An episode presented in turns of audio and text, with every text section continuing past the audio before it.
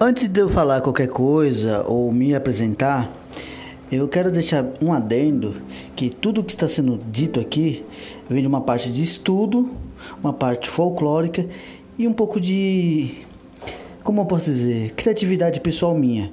Então, vai ter coisas que vão ser coesas para quem entende do assunto e outras para quem gosta e quer tanto se aprofundar ou ganhar uma ideia para você criar uma base do mundo espiritual, aqui vai ter muita coisa mencionada, desde lugares, ambientes, cenários, criaturas e todo o seu elo com o mundo dos vivos com os mortos. Porque se a gente querer e assim enaltecer algo do tipo, a gente nunca vai ter uma coisa coesa, porque cada religião já descreve o mundo espiritual de uma forma, como cada um que faz em vida merece o que tem em morte.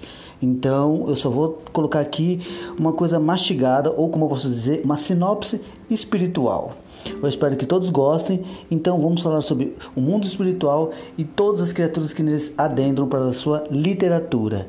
Então, vamos nessa. Eu sou Jean Cury e seja muito bem-vindo à Biblioteca do Fauno.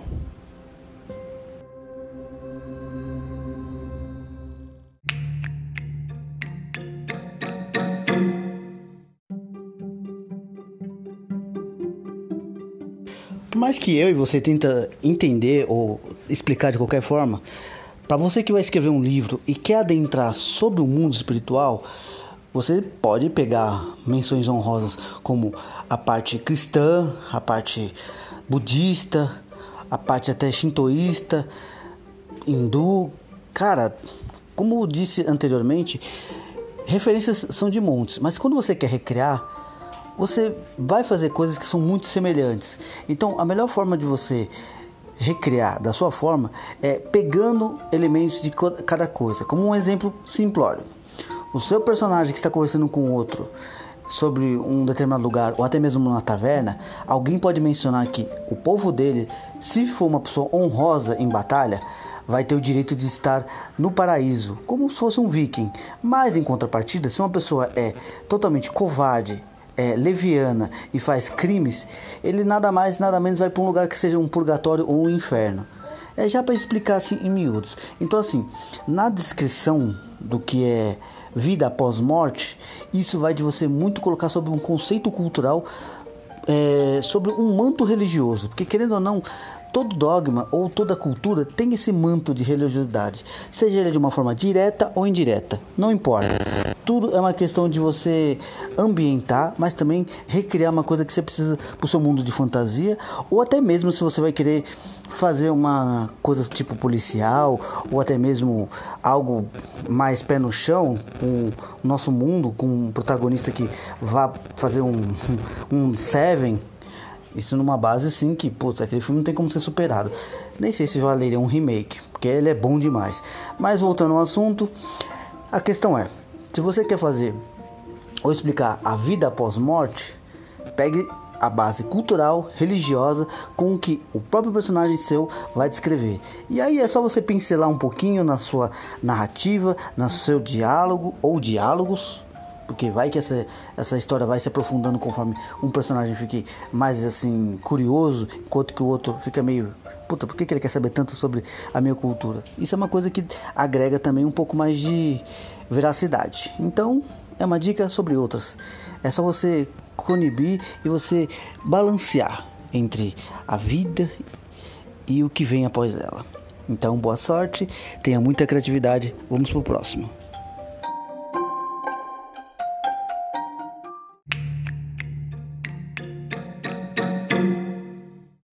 Vamos lá. Antes de começar a falar sobre o mundo espiritual, eu vou já te explicar outros mundos que estão sobre um próprio é, uma rotatividade com o mundo espiritual. Aí você fica como assim? Porque querendo ou não, o mundo espiritual ele tem diversas camadas. E não vem com aquela piadinha de cebola, porque você vai entender. Por exemplo, quando nós nascemos, ainda estamos interligados com o mundo espiritual. Aí você vai falar, como assim? Oh, você agora é tio Spock? Não, meu caro, eu não sou tão bruto igual ele no tamanho, mas eu procuro sempre entender as coisas. Mas de certa forma, eu vou te falar uma coisa que eu aprendi. nos, nos vídeos dele, mas em outros livros. Quando nós, bebezinhos, nascemos, a gente ainda tem o fio de prata coligado com o mundo espiritual. Sabe aquele velho ditado? Nunca diga o nome da criança para que depois o, o demônio vai levar ele. Tinha esses costumes. Por isso que muitas vezes a pessoa era batizada depois de um ano. Mas nisso também a pessoa ainda tem uma coligação com o espiritual. Por causa de quê? Às vezes ele tem aquela empatia ou até sensibilidade maior. Isso dele ter a sua crescente ou uma forma latente que se adormece, vai muito da elevação espiritual de cada indivíduo.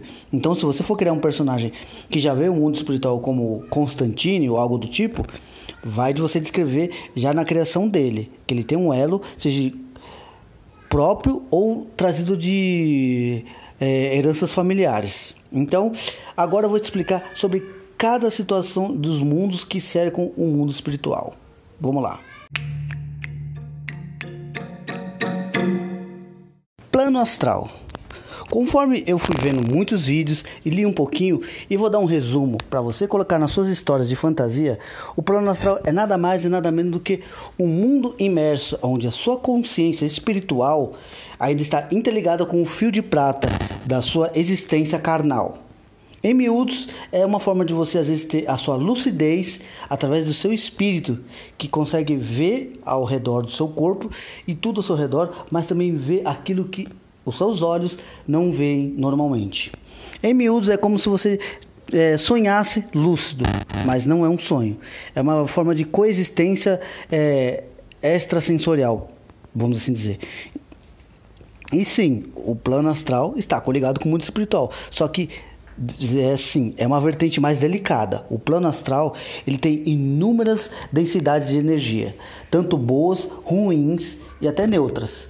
Só que assim, se você for colocar um personagem que vai atrás das energias boas, é infinitas formas imagináveis de você criar seres, é, uma forma de identidade de cenário a ser apresentado, mas também em contrapartida, as partes ruins já são infinitamente coligadas a tudo aquilo que você tem de mais pavoroso na sua infância, do seu personagem, ou até mesmo para você criar. Então, assim, são coisas muito delicadas. Não é fácil de se recriá-la, mas é, é uma coisa muito fácil de se pesquisar.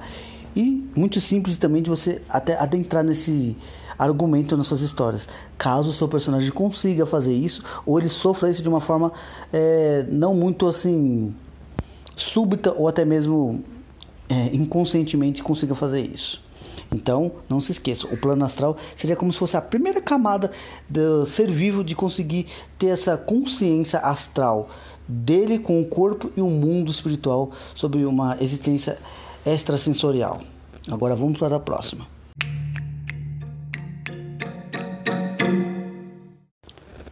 Para quem acha que viver em devaneios é coisa de escritor, você está certo e errado ao mesmo tempo. Mas sim, existe o mundo dos sonhos e neles existem seres que a gente conhece como fadas, ninfas, gnomos, duendes e às vezes até os elfos, se você quiser colocar isso nas suas histórias. Mas também pode ter muitas outras criaturas. Só que, em contrapartida, esse mundo dos sonhos já seria uma subversão do mundo astral, ou plano astral, como você quiser. Por causa de quê?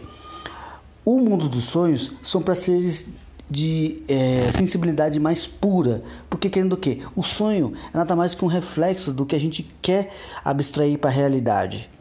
Parece meio complexo? Eu também acho, mas às vezes a gente tem que ser mais assim categórico, porque querendo ou não, o sonho é nada mais nada menos do que a gente subverter um desejo naquilo que a gente quer tocar, sentir, saber reconhecer ou acreditar. E nisso, as fadas podem viver nesse tipo de mundo numa subversão onde a gente vive. Por exemplo, uma antiga floresta que antigamente viviam as fadas subverteram o plano material para o seu reino dos sonhos, para elas ainda continuarem ali e manter a sua energia, dando uma melhora para aquele local, se ele respeitar tudo à sua volta, ou até mesmo dando um pouquinho de agulhadinhas para, querendo ou não, vocês destruíram nossa floresta, então só estamos a, agradecendo da forma mais azeda, como vocês nos ensinaram.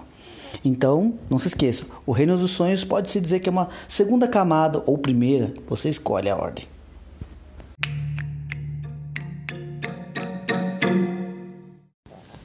o limbo, na minha concepção e pelo que eu recriei, seria mais ou menos um plano é, de captura das energias desencarnadas, seja de uma forma abrupta, seja ela por um enforcamento, até mesmo por susto, ou até mesmo de uma forma não natural, para explicar em português claro.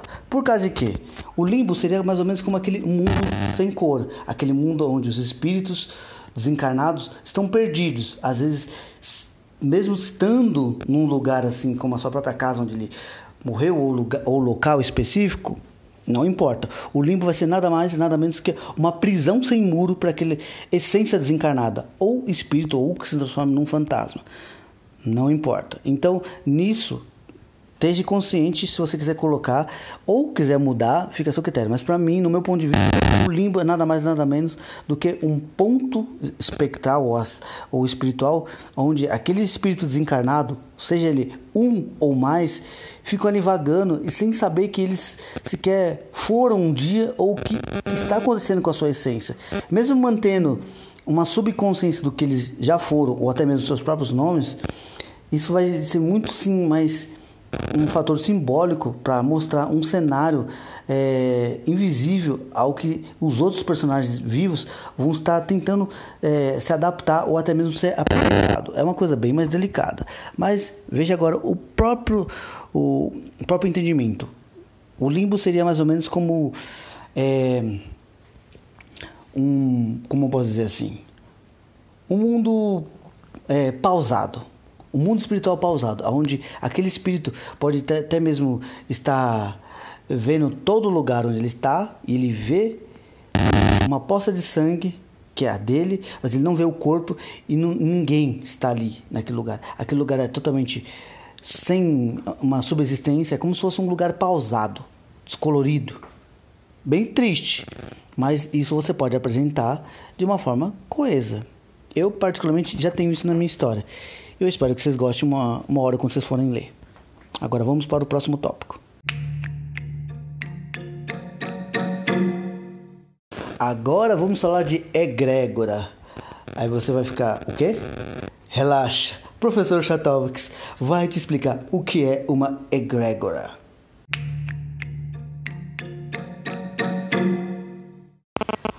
Olá, crianças! Eu sou o professor Chatonildo. Deixa eu aqui explicar o que é uma egrégora. Oh, achei. Oh. The signification no substantivo feminino forças espirituais que resultam uma soma de energias mentais, física e emotions que provenientes entre duas ou mais pessoas em um lugar, não importa onde. Do grego egregorin, quer dizer velar ou vigiar. E tenho dito.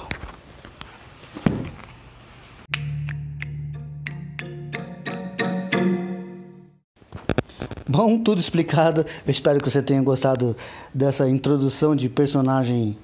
Tudo bem feito por mim, mas eu acho que ficou boa. Mas vamos lá, vamos voltar. Na parte da egrégora, como você viu lá na sua em portuguesada no inglês, é nada mais nada menos do que um conjunto de energia, seja ela boa, ruim ou neutra. Seja ela de uma energia mental, física ou até mesmo assim atemporal vamos assim colocar, de que um determinado lugar que tenha sido um monastério, um reino ou até mesmo uma floresta, pode estar lá um, uma forma latejante dessa energia que coligue tanto as pessoas que já viveram ali que já, é, pairam sobre aquele lugar, seja de uma forma é, mais repulsiva até mesmo que atraia outros seres que possam cometer até mesmo uma base de suicídio. Exemplo, aquela floresta é, do Japão, que é a floresta do suicídio. É um exemplo. Você também pode criar sua floresta do suicídio com outro nome, dando uma menção honrosa a esse lugar que de honroso não tem muito, mas é uma forma de você subverter é uma influência e inspiração. Apesar de que nem tudo tem que ser um mar de rosas. Mas também você não tem que apresentar uma coisa assim de uma forma tão sutil. Ela pode ser sutil, mas bem mais profunda para o leitor. E nisso, a egrégora, ela tem diversos lugares e, como te disse, uma base de energia. Como, por exemplo, uma floresta que já foi de bruxas e de wiccas que lá foram mortas ou até mesmo acabou o seu ciclo, mas elas ainda continuam latentes sobre aquela energia, pode também trazer uma certa influência para uma bruxa ou wicca que você tenha para suas histórias. Em contrapartida, um lugar que onde foi destruído já pode trazer um pouco mais de tristeza, um pouco mais de tipo arrependimento pelas pelos atos não feitos ainda em sua juventude ou em vida.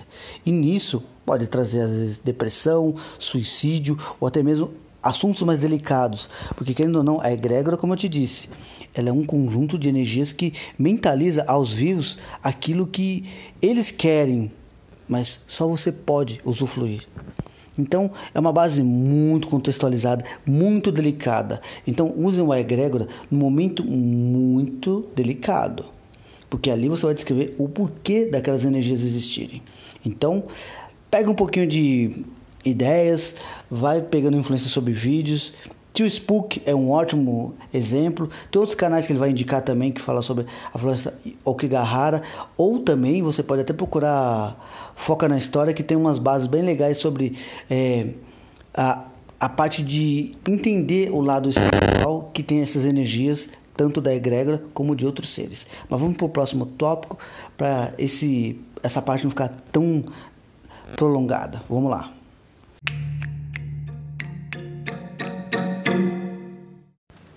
Agora vamos falar sobre um assunto bem mais delicado, que é o purgatório. Porque na minha concepção e o que eu uso para minha base literária, o purgatório ele é quase como se fosse uma forma de punição generalizada ou até mesmo um lugar próximo do abismo que a gente reconhece como inferno. Só que o purgatório, diferente do inferno, é um lugar que é para as almas que, sinceramente, estão deslocadas da sua própria fé, estão deslocadas do seu próprio ser, cometeram crimes contra o seu próprio semelhante ou contra si próprio, seja ela crimes menores ou maiores, mas que fez a pessoa desencarnar sem saber para onde iria. E ali o purgatório serve para como se fosse uma, uma base de sofrimento e também de renascimento daquele espírito ou tormento eterno, porque vai que a pessoa nunca aprende, né?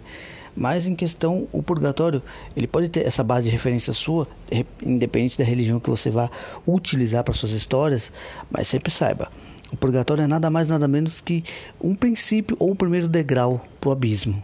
Mas agora a gente vai mais embaixo, porque agora a gente vai falar a concepção do inferno sobre o que eu chamo de abismo. Então, vamos lá.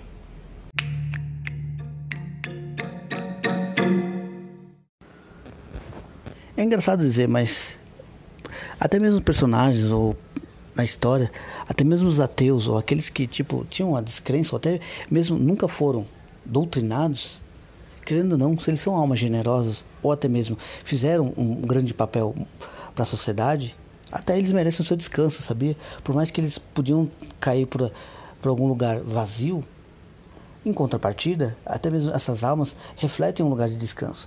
Você pode colocar como campos elíseos, jardins dos abençoados, ou qualquer que seja a situação, como se diz, um, um recanto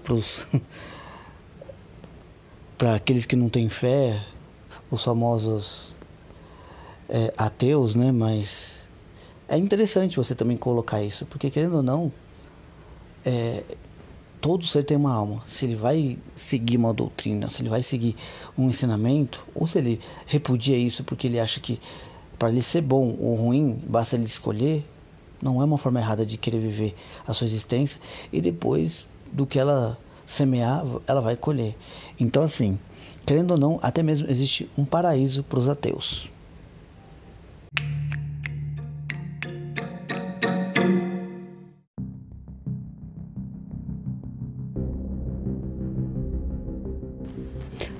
Antes, nunca se esqueça: para qualquer lugar que uma alma deva ser guiada, nas minhas histórias eu utilizo o rio das almas como um caminho para que seja o plano astral, seja o mundo dos sonhos, o limbo. O rio das almas está conectado com todos esses mundos paralelos da onda do espírito e do inconsciente. Só que a diferença é um somente carrega uh, o livre passe que é aquele que comanda a embarcação dos mortos. Não vou dizer que seja o Aquerontes, porque na minha concepção, né, no meu entendimento do que eu criei, existe uma divindade X que é relativamente a divindade que reflete a morte. E ela vem por várias facetas. Seja um ente querido, seja alguém que não tenha face, seja algum alguma face mais mórbida para levar os pecadores até o abismo, whatever. Ela vem da forma que a alma reflete sobre o que ela viveu. E agora ela somente está sendo não punida, ela só está sendo encaminhada para onde ela deve, porque querendo ou não, no Rio das Almas, toda alma que sabe que desencarnou e tem que pagar suas pendências ou ter o peso do seu coração junto com uma pena, seja lá como você vai fazer para julgar para onde cada um vai após a morte, aí vai da sua interpretação do que cada religião ou a crença do seu personagem ou como você vai descrever vai ser. Mas o Rio das Almas é uma criação minha em base do rio onde o Aquerontes leva as, as almas que com o pagamento ele vai, mas ali já é diferente, comigo já é bem diferente. Ali não tem pagamento, ali vai o peso do que você viveu em vida. E um outro adendo, para todo e qualquer escritor que queira utilizar isso, esse Rio das Almas, ele é uma coisa mais assim da mitologia grega. Então, ele é uma coisa livre, mas ele vai estar no meu livro, já está em registro mas se você quiser utilizá-lo, somente manda um adendo para mim. Após você ler algum conto meu, tudo, não tem problema. Uma coisa que generaliza um mundo coligar ao outro, eu acho isso válido para nós brasileiros. Afinal, os gringos que se virem, a gente tem que mostrar que a gente é unido, não somente no que a gente quer criar, mas para o que a gente quer retribuir, como um easter egg literário, não importa. Estamos aí para um se ajudar o outro e cuidado com o que você faz em vida.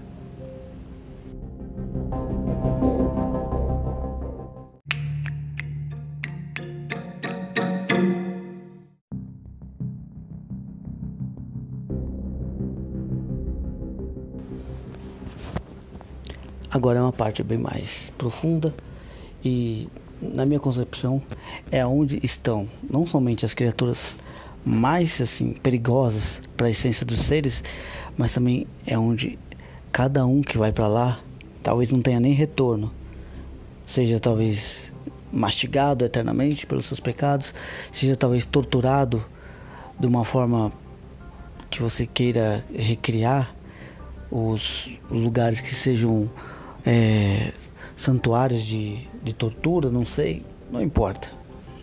Como você vai criar essa concepção da hierarquia você tem muitas particularidades, como Spawn, o próprio livro de, tipo religiosos, ao qual eu não citaria alguns, mas tem uns que são bem legais, como a Divina Comédia é muito boa, é muito boa mesmo.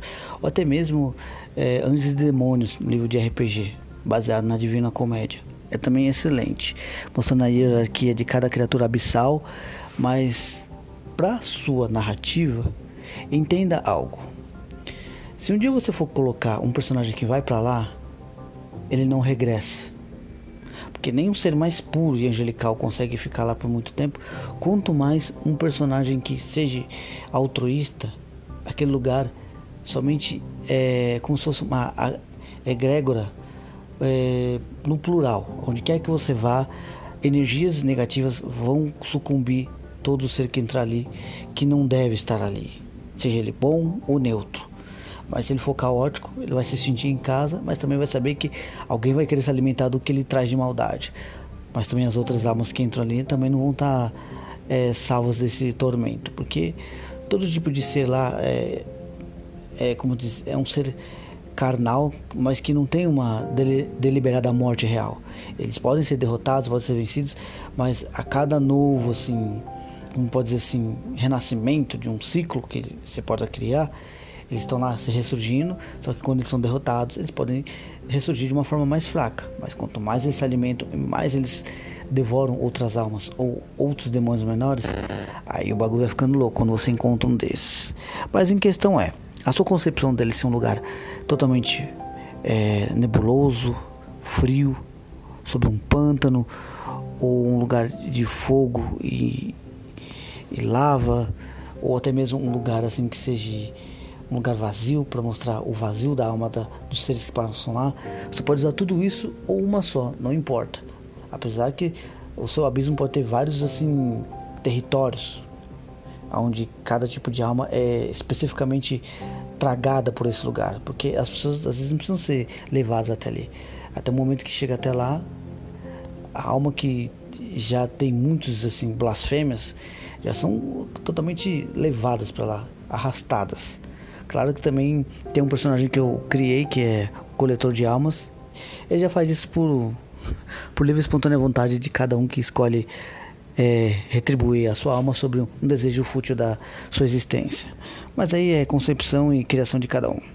O importante é, da forma que você for criar para sua narrativa, pegue muita bases assim religiosas, mas também recrie uma coisa diferente. Vai que ali seja um lugar que às vezes é um total tédio, um vazio, que às vezes aquilo começa a fazer a pessoa desistir de quem ela foi e ela somente acaba sendo uma alma desolada, sem imagem, sem reflexão, somente sendo algo que um dia foi um resquício do que foi um dia. Afinal, às vezes a dor de ser deixado ou esquecido é muito maior do que você, às vezes, ser, sei lá, a forma de tortura que possa ser reprimida ou, ou até mesmo refletida sobre livros religiosos ou crenças pagãs, não importa. O importante é você criar o seu tipo de abismo como um lugar assim sem limites e fronteiras. É um lugar que você às vezes entrando você não retorna nem somente pela aura negativa, mas também porque somente sendo de lá para sair de lá. E é aqueles que próprio nem conseguem sair. Então, boa sorte, muita criatividade sinistra e cuidado, porque muito do que a gente vai criando dessas coisas é uma situação que assim vai trazendo uma coisa obscura da gente. Faça uma coisa bem sutil. Se quiser adentrar de criar criaturas de lá, aí sim você tem que ser um pouco mais criativo, mas tendo um, um controle dessa criatividade mais obscura. Boa sorte e muita, muita, muita criatividade, mas na dose certa.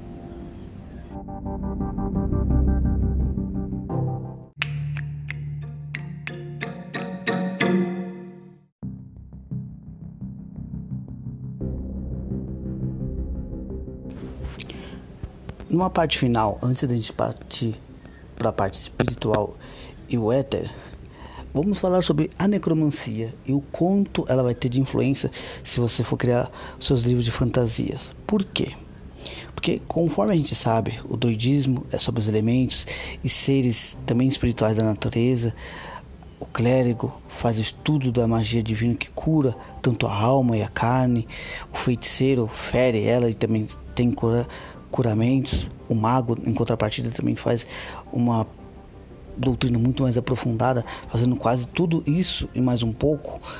Só que o necromante, ele já vai do seu princípio ao fim de sua doutrina e sua ascensão sobre a mesma base, que é conquistar e ter e obter tudo dos espíritos, seja criando um golem e catando uma alma para colocar ali e transformando aquela alma como um guardião fiel dele seja ele através de um medalhão ou num pacto de sangue conforme ele crie, não importa. Mas também não é isso que a gente vai falar aqui, mas é quase relativo.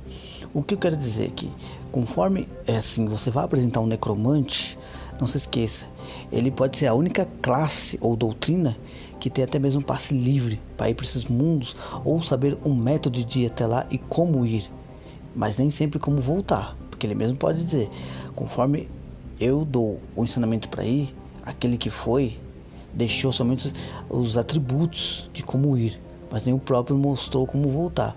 Porque querendo ou não, é um conhecimento que até ele mesmo busca, mas ele tem os princípios que ele almeja é, utilizar os espíritos para conquistar, seja imortalidade, seja juventude eterna, seja ganhar mais poder. Só que ele sabe que quanto mais ele se aprofunda ao seu caminho, menos sobra dele. É tipo, quanto mais poder, menos sanidade e mais assim vazio, tanto na sua busca como no seu ser em si. Mas a questão é, se você vai colocar um necromante na sua aventura e é do grupo ou um antagonista, Ele tem muitos princípios de demonstrar ou até mesmo refletir essa base do mundo dos espíritos através desse personagem sobre o seu ofício ou doutrina, que em questão vai ser de invocar um espírito para alguma coisa que ele precise é, questionar ou precisar de ajuda, ou até mesmo para ele utilizar como um lacaio, seja até mesmo um espírito comum ou mais agressivo ou bestial, da qual a gente vai falar mais, mais para frente, e até mesmo é, espíritos ou entidades abissais. O necromante também pode chegar a ter esse tipo, mas aí tem que ser um necromante ou um mago, alguém que consiga fazer esse ritual, mas muito bem preparado para você demonstrar que esse personagem não é pouca merda, é muita merda que ele vai trazer para os antagonistas ou para que ele está fazendo. Então, em questão, é uma situação muito boa, mas você tem que utilizar esse como um gancho para você mostrar o seu world building espiritual. Essa é dica que eu estou dizendo para você. É uma coisa que eu já fiz e ficou muito legal. Modéstia à parte, porque querendo ou não, é uma é uma classe assim que independente que você joga Diablo, independente que você já jogou em RPG de mesa ou você já jogou qualquer que seja mídia pop, ou até mesmo viu em animes, é muito bem explorada, mas nunca teve aquele, aquela questão que eu consegui assim colocar de, uma, de um modo mais assim preto no branco, vamos dizer assim. Mas quando você um dia puder ler e eu estiver anunciando pelo podcast, eu espero um dia contar com a sua, com a sua resenha. Um abraço. Estude muito sobre a morte e a vida, pois qualquer necromante começa, mas nem todos terminam seus estudos.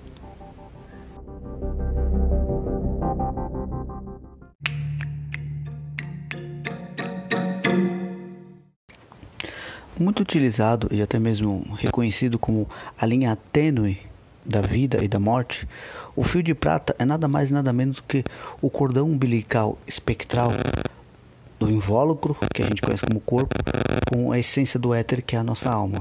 Então, assim, ele é tipo como se fosse uma coligação é, momentânea, passageira e um laço eterno entre a essência e a matéria. Só que, claro, Existem seres, existem situações comuns ou incomuns que possam romper esse fio. Ele não é inquebrável, mas também não quer dizer que ele é facilmente destruído. Mas claro, sobre a carne sendo ferida, é uma coisa que rompe esse, esse fato muito fácil, mas espiritualmente já é uma coisa assim mais difícil, mas nada impossível para um necromante, uma uma entidade, um ser abissal, até mesmo um ser divino que queira interromper é, essa coligação, isso não importa. Mas sabe de uma coisa, o fio de prata ele tem a serventia de ajudar o espírito a poder ir longe na sobre o plano astral, é o que faz a coligação do espírito no mundo dos sonhos e também dá até mesmo aquela interligação com outros espíritos que já partiram, porque querendo ou não, aquele fio de prata vai também ser como se fosse uma uma ponte para que um espírito de um ente querido venha conversar com seu personagem ou queira colocar isso na história. O importante é, o fio de prata, ele pode ser uma coisa atênua, mas ele é muito importante e muito assim pouco dito nas próprias narrativas. Então, utilize seu fio de prata de inspiração e faça dele uma retomada, uma boa narrativa, mas também sobre uma situação assim não muito comum. Então, Bora criatividade.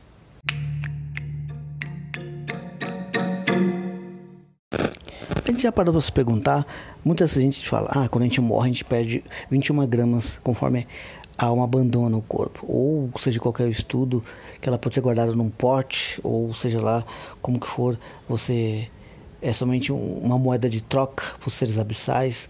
Você já parou para pensar o quanto que você pode criar do éter para cada tipo de espécie uma essência única? Eu faço isso nas minhas histórias e você também pode criar nas suas. Sabe como? Simples. Cada ser tem que ter uma base essencial vinda do seu Criador.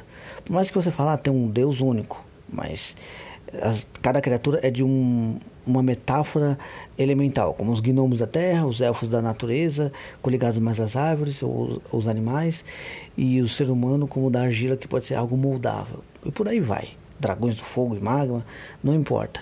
O importante é que você tem que dar esse elemento uma base muito preciosa e até mesmo enigmática.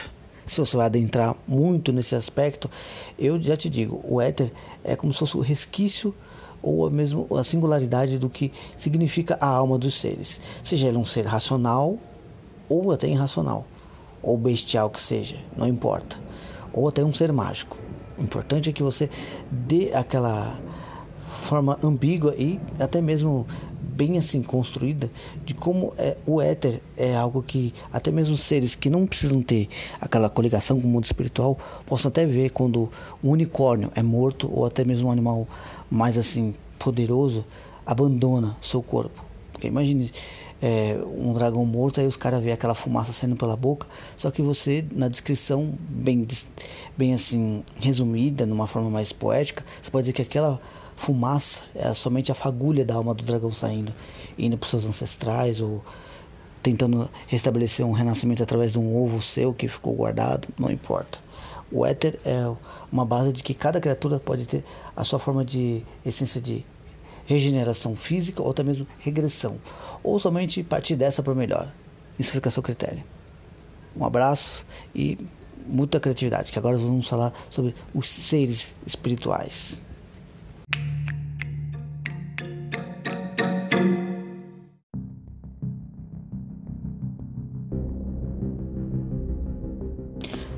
Quando você quer descrever um fantasma, mas você não quer mostrar ele é, espiritualmente? Existe o ectoplasma, que nada mais nada menos que é uma reação química da própria é, emanação do espírito sobre objetos, seres, que condensa essa gosma, independente da cor, se ela seja translúcida, verde ou escura. Isso vai muito de você colocar essa camada ectoplasma sobre cada tipo de elemento espiritual, seja ele bom, ruim ou neutro. Uma ideia que eu também uso, você pode usar.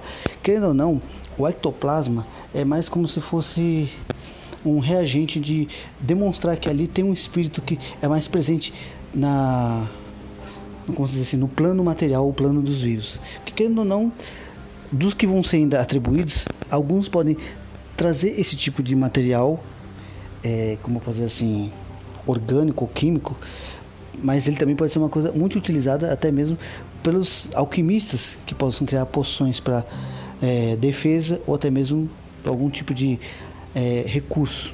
Vai uma dica para uma história ou um conto.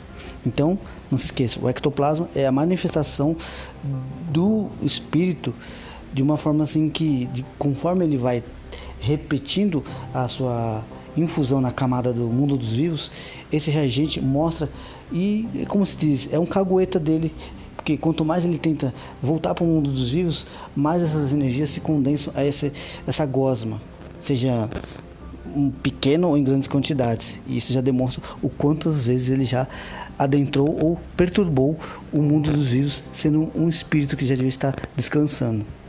Ou não, né? Vai que ele tem muitas pendências. Então não se esqueça, use seu ectoplasma.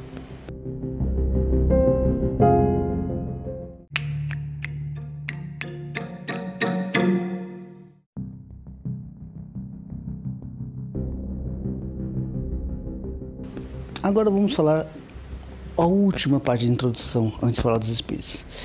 A desencarnação. Independente da forma que você vai atribuir ou não, o ser quando desencarna, seja ele um animal, racional ou nós, entre aspas racionais, agrega muito ao que ele vai ser para o mundo espiritual. Por quê? Conforme a leitura e o entendimento profundo se a pessoa morre em paz, ela vai em paz. Se ela se sacrifica por um bem maior, como salvar um filho, amigos, ou ele sabendo que já é os últimos dias dele, ele fala: Meu, eu quero fazer uma coisa muito maior do que eu fiz antes, do que só alimentar meu ego. Eu vou morrer por aqueles que merecem viver. Aí é uma atribuição de tipo uma lógica, como eu disse, uma lei do retorno universal, mesmo que faça valer o esforço ou não, ou também de ser um cara muito filho da puta, matou muita gente e transformou aquele lugar numa egrégora. Cara, a desencarnação é uma coisa que vai atribuir muito sobre a própria evolução e princípio do que aquele éter, ou alma, o espírito, vai se tornar conforme o passar dos longos anos terrenos. Porque no mundo espiritual, é, um dia pode até mesmo valer uma eternidade ou milênios, não importa como você vai atribuir. Mas o porém é que conforme esse espírito desencarna, aí sim nós vamos falar agora o que cada tipo de é, desencarnação vai atribuir na natureza do que eu vou te dizer agora. Então prepara, anota aí e agora vamos falar sobre os seres do mundo espiritual.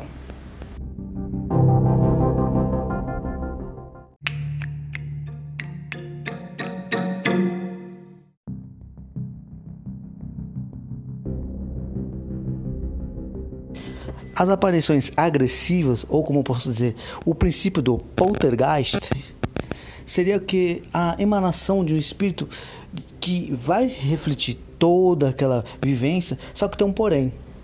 No, ato, no exato momento do local, seja uma cama, uma banheira, um lugar específico, ela vai fazer qualquer ser vivo ou manifestar de forma brutal os últimos acontecimentos até seu falecimento, seja no estrangulamento, seja de uma forma de que crie marcas de dores na, nas pessoas ou sobre o local, como criar é, é, tipo arranhões na parede, não importa. Esse tipo de aparição já é um espectro mais é, vingativo, que tanto pode deixar os ectoplasmas ou apenas as marcas com ectoplasmas ou somente as marcas em objetos e seres que, está, que estiverem ali e que forem mais sensíveis a essa emanação espiritual. Então, quem quiser criar algum tipo de, como se diz, Yu Yu Hakusho do, da literatura fantasiosa ou não, tá aí uma dica. Abraço a todos e muito boa criatividade para suas aparições agressivas.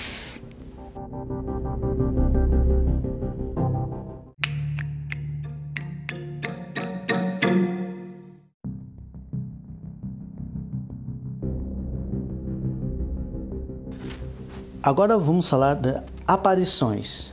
Aí você vai me perguntar, como assim? Aparições é, seria o tipo de espectro, fantasma, ou qualquer que seja que você diga, que é o que? É um vislumbre de alguma vivência, que depois a gente vai explicar sobre essa primeira vertente. A aparição que eu vou estar te falando é a aparição passiva ou reflexiva. Por causa de quê? Vamos dar um exemplo. Seu personagem vai entrar numa casa antiga e a partir de um certo horário, em certos determinados locais da casa, esse espírito vai passar, vai ter todo aquele decorrer de antes da sua morte até que ela vai pule de um parapeito ou esteja seu corpo assim sobre a banheira, sobre um mar de sangue. Nisso vai ser somente uma retrospectiva é, contínua. Ela não vai ter uma ação ativa com quem for tentar interrompê-la, vai ser um fantasma que vai passar pela qualquer que seja os objetos, fingindo estar fazendo aquelas situações, para depois dar aquela continuidade incessante, incessantemente, para assim dar uma trama, também recriar um mistério e você dizer da forma mais simples como que apareceria o seu fantasma. Então, é uma ideia boa para qualquer um que esteja uma história de fantasia ou queira fazer uma história de mistério. Giro ah, salsicha! Ai, Orlando Drummond, perdoe-me. Eu não tenho seu talento, mas você tem meu carinho eterno no coração. Então, faça dos seus fantasmas passivos os enigmas que possam ser desvendados, mistérios. A risada ficou legal.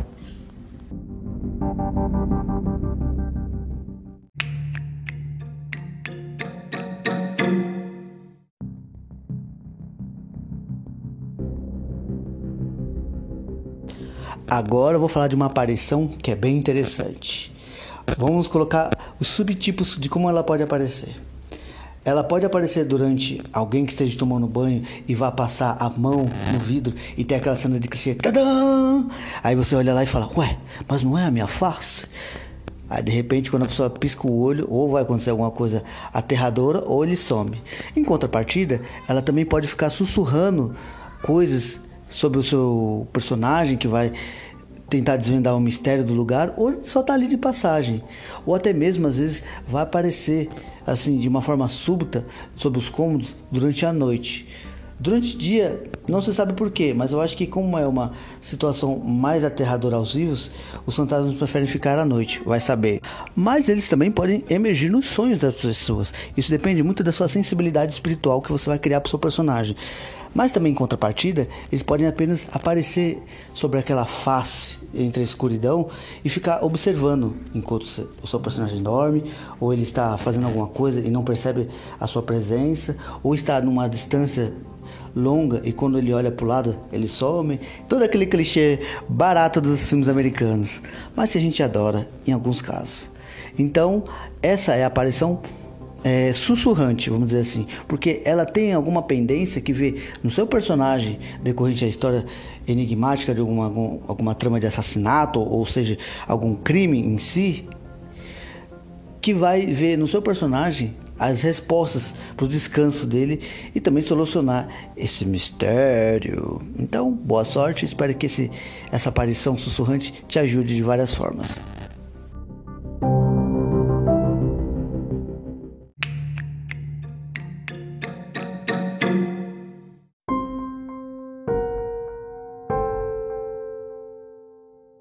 Agora vamos ao estilo Beetlejuice.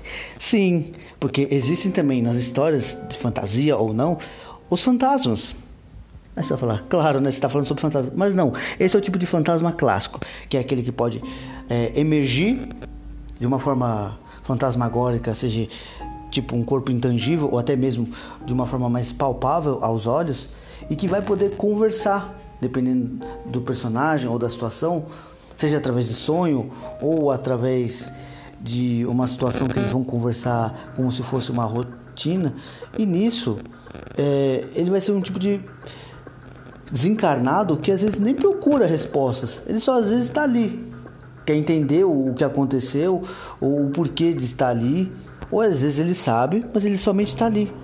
Ele se apega ao lugar, porque querendo ou não, essa situação vai te refletir muito sobre a sua história, mas também eu vou dizer o que isso pode acontecer com determinados fantasmas ou espíritos desencarnados. Então, o fantasma é o mais clássico, é aquele que pode aparecer, é aquele que pode fazer ruídos, é aquele que pode ser bom, mal ou neutro, não importa, porque o que ele foi em vida, ele vai refletir em morte.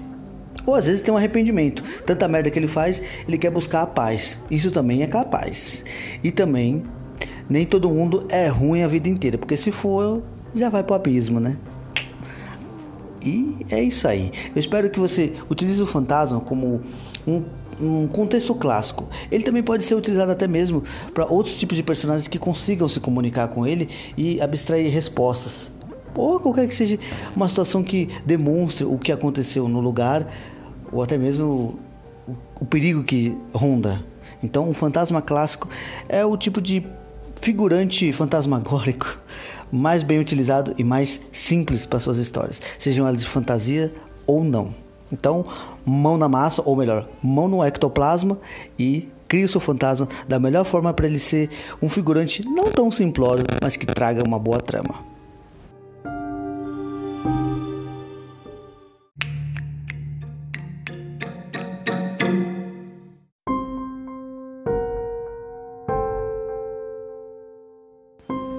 Emanações animalescas. Essas ainda são é, partes de reflexivas de animais que foram mortos em abatedouros ou que já viveram numa casa, ou num casarão, ou num lugar específico, e lá eles ficam rondando, tendo a sua forma típica. Porque querendo ou não, se você acredita ou não, na minha concepção, tudo aquilo que é vivo tem uma essência para trazer aquela vivência carnal ou até mesmo motivo para estar existindo. Independente das suas crenças, independente de como você quer fazer a sua história, essas emanações é, animalescas são mais típicas de você ver o vulto de um gato ou de um cão, ou só mesmo um vislumbre sobre o luar de uma silhueta de um gato ou de alguma coisa como coruja. Não importa, esse tipo de emanações animalescas são mais ou menos como eu te disse, um reflexo dos espíritos de alguns animais que estão por ali e vivenciam aquela situação como a sua pureza. Para eles, eles estão mortos, mas eles gostam do lugar e se mantêm ali. E diferente do ser humano, que é corruptível conforme a sua existência, o animal ele só quer somente existir, procriar e decidir até o último momento de como ele vai viver os seus últimos dias ou os dias que virão. Então, use suas aparições animalescas, ou melhor, emanações.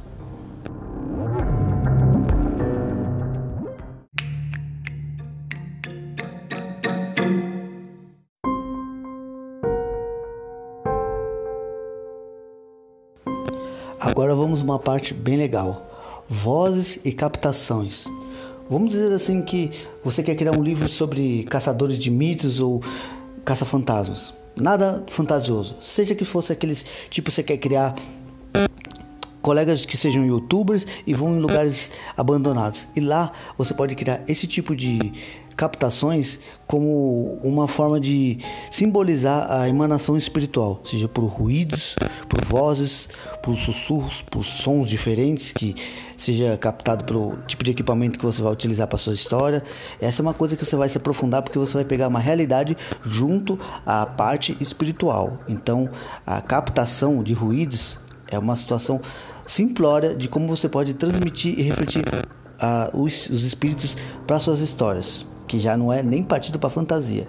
Pode até ser utilizado como a parte de ruídos e sons, mas aí eu já te falei sobre o fantasma clássico. Então, as captações são uma singularidade assim, mais para o mundo real ou para uma coisa menos fantasiosa, seja para um filme de terror ou até mesmo um cenário adolescente.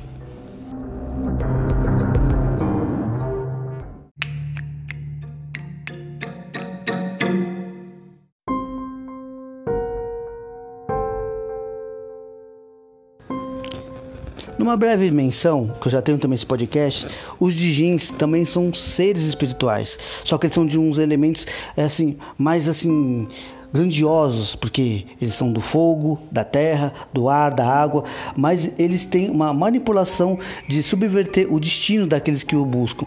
Mas muitas vezes eles podem ser tanto bons e ruins, e raramente neutros. Ou eles são muito bons ou eles são ruins. Porque quando eles são bons, eles não querem fazer nada com os seres à sua volta. Mas quando são ruins, eles já têm seu próprio território e ali esperam alguém buscar ou tomar suas riquezas como um bode expiatório. É quase como um dragão colocar ali num lugar específico e espalhar sobre o vento aonde está o seu tesouro para ele ir lá e fazer o que quiser com quem adentrar em seus domínios. Porque afinal, estando no mar, o tubarão é dono do pedaço. Então, é só uma menção honrosa, mas os Dijins são seres tanto espirituais como carnais, mas nessa forma espiritual eles são muito mais perigosos.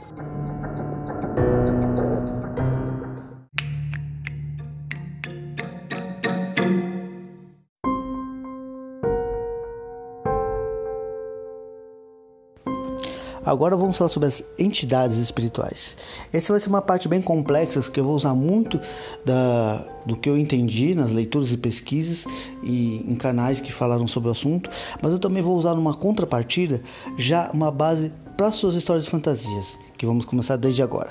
A entidade pode ser colocada como alguém ou algo que pode ser manifestado de forma psíquica, como por exemplo, tantas pessoas acreditam naquilo que aquela identidade começa a ganhar uma existência e consciência própria.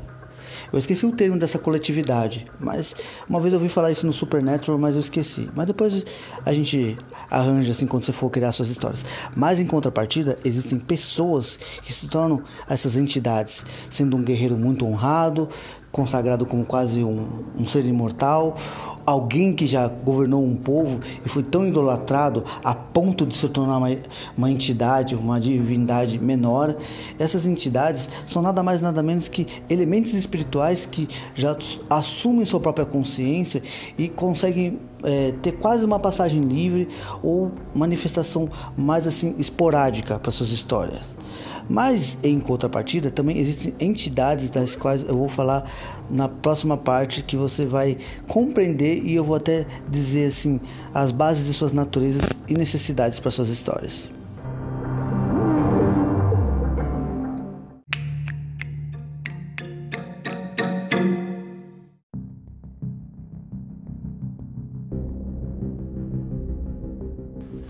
Existem também as entidades é, que são invocadas. As entidades invocadas que são como, por exemplo, um ser abissal, um ser angelical. As entidades que são invocadas, elas já são típicos de emanações espirituais já para determinadas é, situações, tanto para suas rituais, para suas invocações, mas também para situações é, diretas. Uma entidade invocada já é algo que é, necessita ou até mesmo demonstra uma certa situação de é, ajuda, perigo e reflexão sobre a situação do que você vai querer narrar. Então, as entidades é, que são invocadas já são tanto boas, neutras ou malignas ao ponto de, se a pessoa que invocar não for alguém preparado, será destruído ou retalhado na mesma hora. É, é uma situação assim bem assim delicada, porque isso vai mexer muito com a parte de religião, com a parte das suas crenças, e isso vai criar também um certo tipo de lacuna na sua profissão de escritor. Então tome muito cuidado, porque para você ser criticado e de ser descrito como um pederasta satanista é muito fácil, mas quando você estuda sobre algo e você mesmo tendo uma, uma Bíblia ou pelo menos agindo da forma certa, as pessoas não vão querer saber. Então, assim, pesquise direitinho, faça tudo aquilo que você queira para sua história, sem ter medo do que vão é, dizer depois do que vão ler.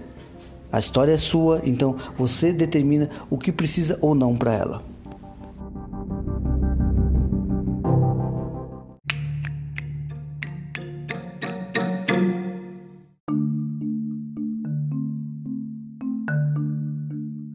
Agora, um outro tipo de que é quase uma, uma entidade, mas são conhecidos como elementais, que são o quê? Espíritos da natureza, espíritos de elementos específicos como o fogo, a terra, o ar.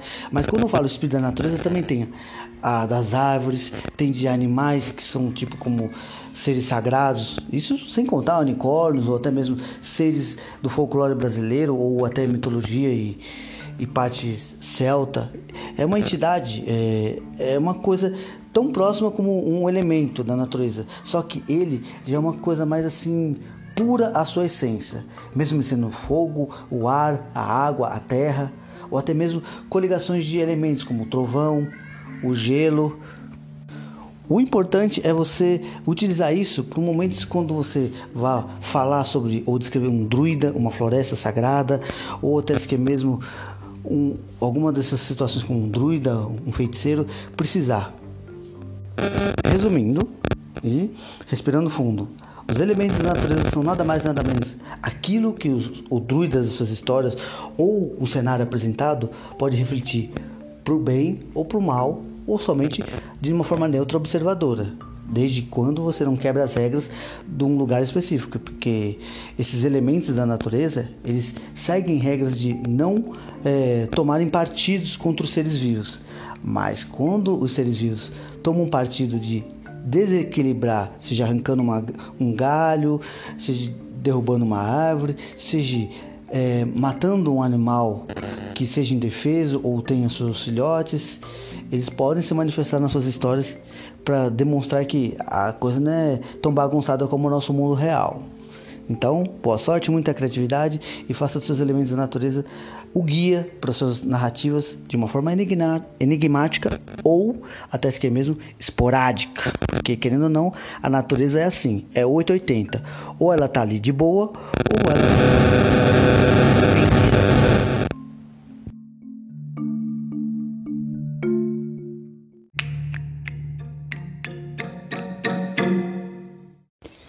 Vou falar sobre uma concepção cristã, que é a religião que eu não domino com afinco, mas na minha juventude eu fui muito mais assim fervoroso nessa situação das crenças, conforme meus pais me ensinaram. Então vamos falar dos espíritos demoníacos. Sim, querendo ou não, essa é, a, é o termo que a gente utiliza para aqueles espíritos que já é pura maldade, que trouxe para fazer só desordem, o caos. E esses já são espíritos que você pode bem assim conferir no podcast das seres abissais, porque eles não precisam ser de carne e osso, ou melhor, de matéria para fazer a, a ruindade física. Eles também podem abalar de forma espiritual, seja adoecendo o alvo, seja trazendo ruindades ou até mesmo a pobreza para o solo, deixando tudo infértil, tudo triste, melancólico, seja num vilarejo, numa cidade. Uma uma, um espírito maligno ou demoníaco, ele é capaz de fazer tantas coisas sobre a sua criatividade narrativa e pelo que está descrito também em muitas histórias antigas, de uma forma assim que até mesmo o menor dos espíritos malignos são mais fortes do que qualquer outro ser assim físico que você vá colocar num desafio. E nisso, você já sabe, para espíritos demoníacos, nada melhor do que um exorcismo ou, se o seu personagem tiver um, um item religioso. Mas não se esqueça, os espíritos demoníacos são sempre aquela forma é, passiva de ser agressiva aos seus alvos ou seu território que é, possa se sentir ameaçado a ser expurgado. Então, é um tipo de desafio muito complexo, mas muito desafiador para os seus personagens e para você, narrador. Seja ela de uma forma do RPG ou seja ela de uma forma de escritor como eu. Mas eu também sou um, um narrador de RPG, mas estou aposentado. Isso é outra parte. De certa forma, eu quero que você utilize bem os espíritos demoníacos quando for necessário, porque senão é uma besteira, porque é um desafio muito grandioso para ser derrotado tão fácil. Mas também não vai ser é aquela coisa, é uma balança. Você tem que ter um personagem que consiga fazer essa contraparte de proteger ou trazer a esperança, enquanto esse desafio já é para trazer desolação total física, emocional, espiritual. Então, faça desses espíritos demoníacos o momento certo de você colocar eles nas suas histórias. Um grande abraço e espero que você utilize bem essa parte, porque tem muitas outras coisas que virão. Vamos para a próxima parte.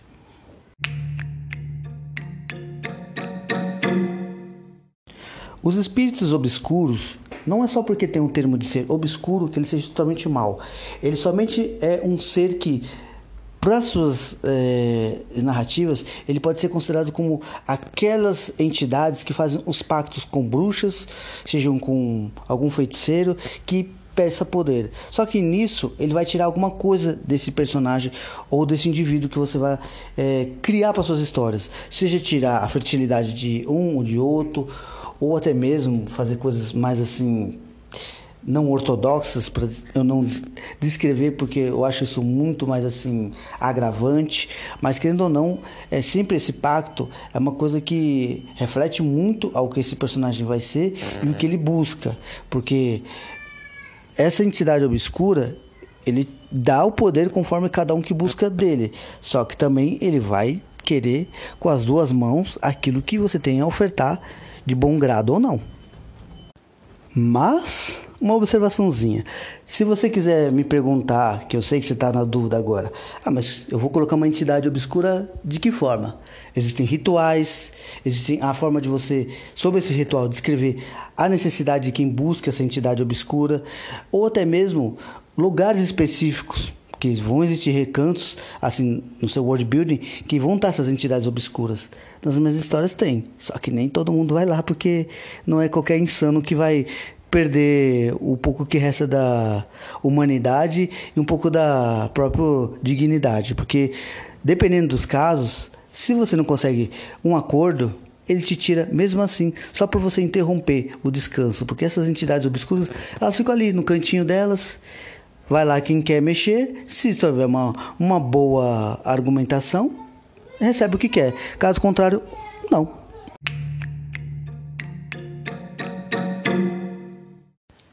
obsessores, encosto, não importa o nome que você vai usar. Essa entidade que a gente pode às vezes atribuir sobre um modo é, religioso, quando eu comecei a ler, a pesquisar e a ver num canal do tio Spock, eu descobri que nada mais e nada menos do que um resquício da gente em vida. Aí você vai me perguntar, como assim? Antes de você criar o seu tipo de obsessor, saiba de uma coisa: antes de você querer inventar as diversas formas ou tipos, um obsessor é nada mais e nada menos do que um resquício espiritual do que você foi em vida, em seus vícios, seja na cachaça, seja nas baladas, seja no, nas casinhas de putaria ou até mesmo é, sendo um tarado compulsivo, seja por manias de, é, de só fumar cigarro em vez de usar outros tipos de elementos nada confortáveis ao organismo. Tem também vícios de jogatina, seja ele num jogo de aposta, de cartas, não importa. Todo aquele tipo de vício que a pessoa pega como sua própria necessidade maior do que a sua fé, vai agravar isso na sua desencarnação. Por causa de quê? Querendo ou não, a gente vai ser aquilo que a gente é após a morte. E dependendo do que a pessoa é muito em vida ou é nada, porque quando a pessoa tem um tipo de vício que acaba dominando os seus preceitos de sens é, sensatez, de raciocínio e até mesmo de necessidade, isso acaba sendo a própria forma ilusória de sua entidade ou divindade falsa. É meio complexo, é bem difícil essa pessoa se adaptar. Mas quando você for passar isso para suas histórias, pensa bem. Se você quer colocar obsessores nas suas histórias, eles são nada mais nada menos do que espectros que vão buscar a tristeza, a raiva, tudo de ruim. Por causa de quê? O obsessor ele é isso. Ele tem uma obsessão espiritual. Então, do que ele foi em vida, se ele for uma pessoa muito vingativa e ele vê que no lugar tem uma pessoa é, de maior sentimento que vai transmitir essa energia, ele vai até esse indivíduo e faz a pessoa ser mais impulsiva nesse esse sentimento de raiva. Em contrapartida, jogos, fumo, bebida. Isso também vai transmitir as energias que outros obsessores vão fazer. Uh, a canalização. De como você vai interpretar se são fumaças ou tipo de. É, é como se diz, vultos que vão ficar grudados nas pessoas. Aí é sua concepção narrativa. Mas não se esqueça: o obsessor nada mais, nada menos do que um encosto espiritual sobre é, determinados vícios. Seja uma pessoa que não tem aquilo como vício, mas acaba agravando conforme ele vai usufruindo mais daquilo, seja gradativamente ou diariamente, não importa. Isso transmite uma energia é, que, por mais que seja uma coisa boa para o ser vivo, é mais maravilhosa e viciante para o obsessor. Conforme você vai criar isso, Sempre o cenário apresentado é um recanto antigo que ele tinha em vício, seja um bar, um prostíbulo, ou seja até mesmo uma casa. Pois eles também vão em lugares que eles acham que é de domínio deles.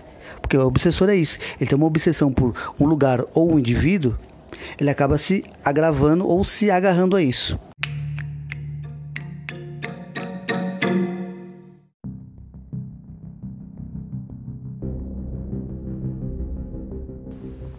Os espectros são nada mais nada menos que entidades que se alimentam, quase como se fossem entidades vampíricas. Só que, no entanto, eles também têm subversões de poderes, como por exemplo, os espectros podem também exalar o frio do inverno, como qualquer outro espírito, mas ele já é uma coisa bem mais atenuante a um, a um terreno, a um indivíduo ou mais mas também tem a fúria de um vulcão podendo carbonizar uma pessoa de dentro para fora ou até mesmo envenenar ou apodrecer. O espectro ele pode ter inúmeros tipos de poderes, tendo que ele pode fazer um vínculo com um necromante, com um feiticeiro, com um mago, não importa. O ofício é somente saber é, convocar esse espectro e através do mínimo poder que a pessoa tem, transformar e tipo evoluir ele, quase como se fosse um seu Pokémon espiritual. Mas assim, tem que tomar cuidado, porque os espectros são entidades que às vezes são um resquício de algum tipo de pessoa ou elemento mais subvertido a um ser caótico. Então, assim, a sua natureza original é quase enigmática, mas o espectro ele tanto pode ser neutro, no caso assim que só vai se alimentar de uma situação ou outra quando precisar, mas ele é caótico pela forma de poder, mas ele não é nada bondoso. Ele apenas pode atender os desejos de quem o invoca e o alimenta através de poder ou faça aquele pacto, não importa. Então, assim, o espectro é um tipo de uma entidade barra fantasma que é tanto defensiva como ofensiva.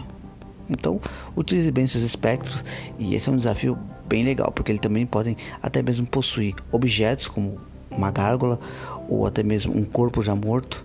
Ele é tipo como se fosse uma versão evoluída de um obsessor, só que o espectro ele vai além, claro. Isso estou dizendo por mim. Você pode criar o seu espectro de, de diversas formas, mas é uma ideia.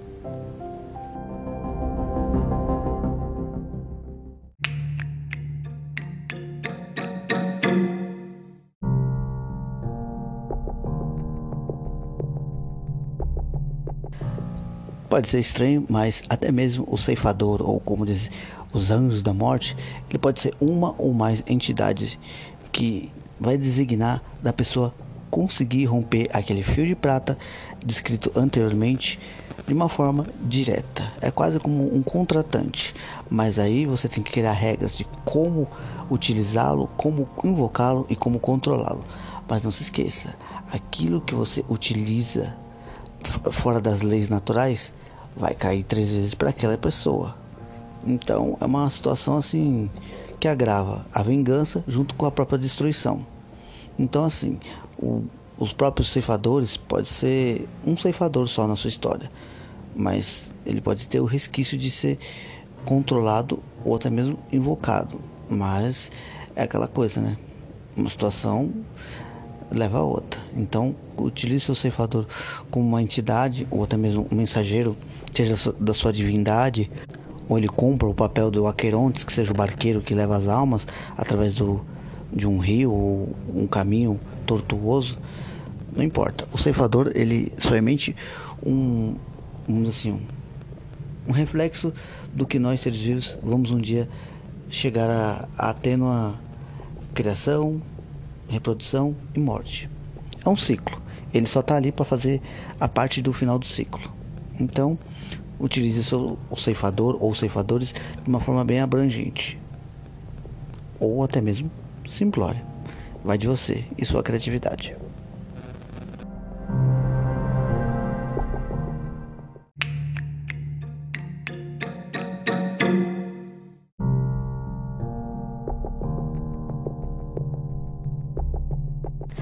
Bem, vamos para, para analisar a reencarnação. Nada mais, nada menos do que um indivíduo, seja ele elfo, homem, anão, não importa, deles ter tido uma morte honrosa ou uma vida pacífica, ou ele morreu de uma forma trágica e algo lhe faz reencarnar sobre um parentesco ou uma etnia que ele odiava, não importa os motivos, se é uma lição ou é mesmo uma reintegração à própria linhagem familiar que está em risco. A estrutura a narrativa você é quem cria, mas o porquê e como disso, aí vem daquela situação que eu e você temos que debater. Por que, que a reencarnação pode ser para uma ou mais indivíduos, ou apenas para um indivíduo específico? Vai do seu panteão que você criou? Vai de uma casta étnica que pode ser a única abençoada, como por exemplo em Tolkien, somente os elfos podem reencarnar. O homem não, está fadado a morrer. É a única recompensa que ele tem. É interessante, mas é uma filosofia que a gente tem que encarar um dia. Quem gosta de falar do assunto? Ninguém, mas é complicado. Mas quando você fala da reencarnação, já é uma situação que tipo te abrange um leque de tipo putz, eu posso recomeçar e refazer tudo aquilo que eu fiz de errado na anterior e talvez fazer melhor. Mas claro, sempre tem aquela situação que você esquece tudo aquilo que você passou, mas sempre vai ter aquele sinal, vai, uma marca no peito que indica que você morreu ali, ou um, um sinal é, em outras partes que foi um ferimento. E daí vai, ou lembranças da vida passada. É um assunto bem delicado e bem interessante. Mas se você for colocar reencarnação para suas histórias, tenha um motivo, uma situação e um porquê, mas também tem que ter uma sintonia de harmonia cósmica, pois você dita as regras na sua história, mas também não se esqueça, regras que você dita, elas não podem ser quebradas pelo próprio autor ou uma sintonia desagradável que uma hora ou outra pode e a outra não pode. Entende? Então, reencarne a sua inspiração e faça a sua linearidade de distribuir o que você quer e não quer na sua narrativa. Então, tome cuidado. Cada detalhe, seja ele espiritual ou físico, é uma coisa muito importante a ser é, mostrada, mas ser respeitada pela própria criatividade. Boa sorte.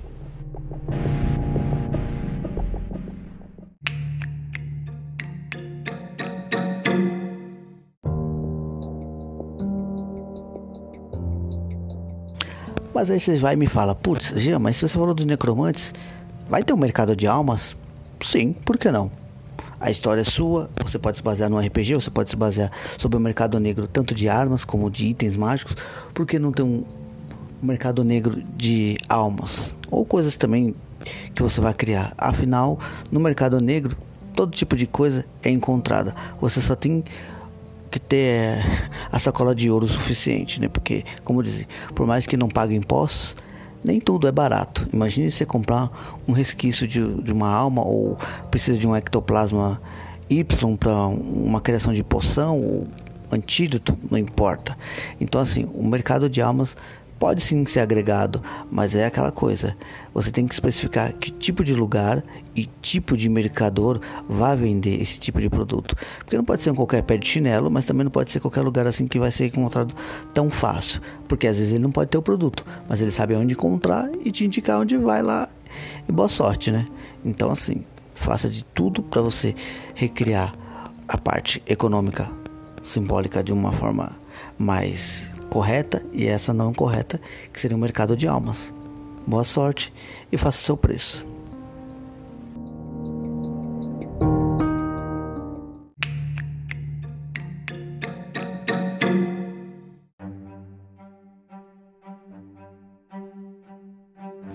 Bem, eu acho que eu falei bastante coisa, vai faltar coisas, porque eu também não quero deixar um podcast muito longo, porque querendo ou não, vai saber como você vai poder estar tá ouvindo, vai saber o que você quer ouvir desse podcast.